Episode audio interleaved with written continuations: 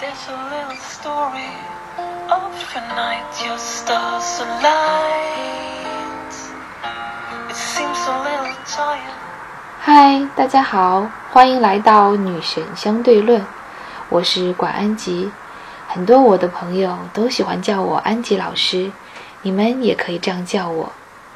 女神相对论是我新开的一个栏目，对于这个新栏目的名称。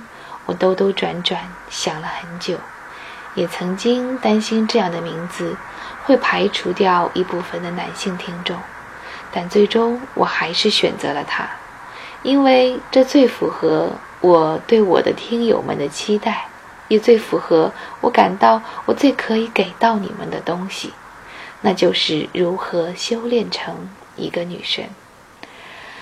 如果你是一个女人，我想你将会在这里收获到如何成为一个女神；而如果你恰好是一个男人，你将会在这里学到如何去欣赏一个女人。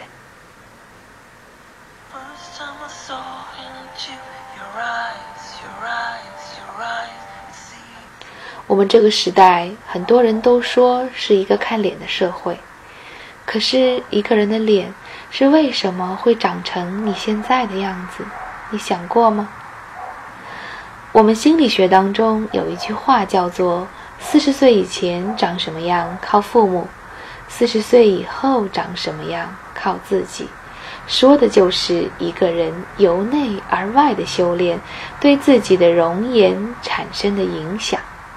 而一个人在四十几岁的时候，容颜所产生的变化，那都是过往四十年的岁月，你的修炼给自己造成的。想想看，那些被我们称作女神的女人们，她们的美仅仅是外貌吗？那些举手投足间的优雅，那些不经意间流露出的品味，那些淡定从容的感觉，那都不是一朝一夕练就的。女神相对论存在的意义就是，我要陪你们一起慢慢的修炼。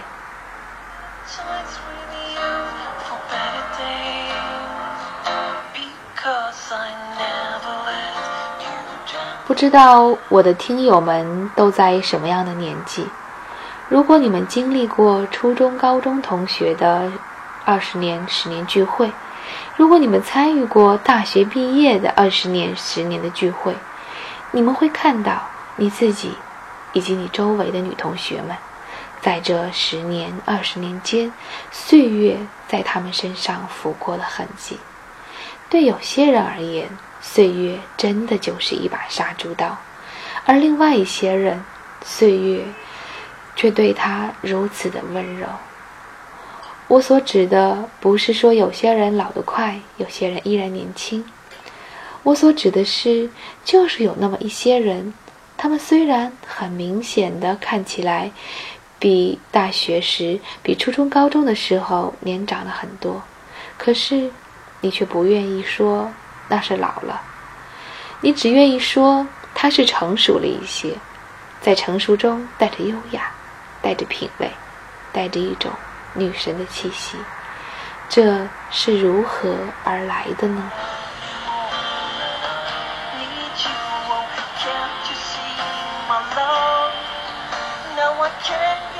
还有一些女生，在初中、高中或者大学的时候是校花，至少也是个班花。可是十年、二十年之后，你却悲哀地发现，她已然没有了当年的灵动和秀美，却也没有修炼出成熟和优雅。于是你只能慨叹，岁月对她是那么的残酷。究竟是为什么？同样的岁月，在两种不同的女人身上，留下两种不同的痕迹呢？到底是岁月无情，还是有情？到底是岁月的偏心，还是每个人自己的选择呢？这就是我们女神相对论想要探讨的话题。如果你对这个话题感兴趣，欢迎你订阅本专辑。如果你想要得到本专辑的文字版，欢迎你订阅我的微信公众号“安吉星”。安吉就是我的名字，星是心理学的心。在你们心中，女神是什么样子的？需要具备什么样的品质？欢迎你们在评论区告诉我。你们想听到什么样话题的分享？也欢迎你们在评论区告诉我。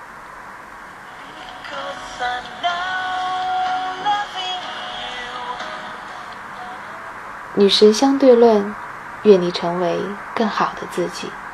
今天的节目就是这样，我们下期节目再见。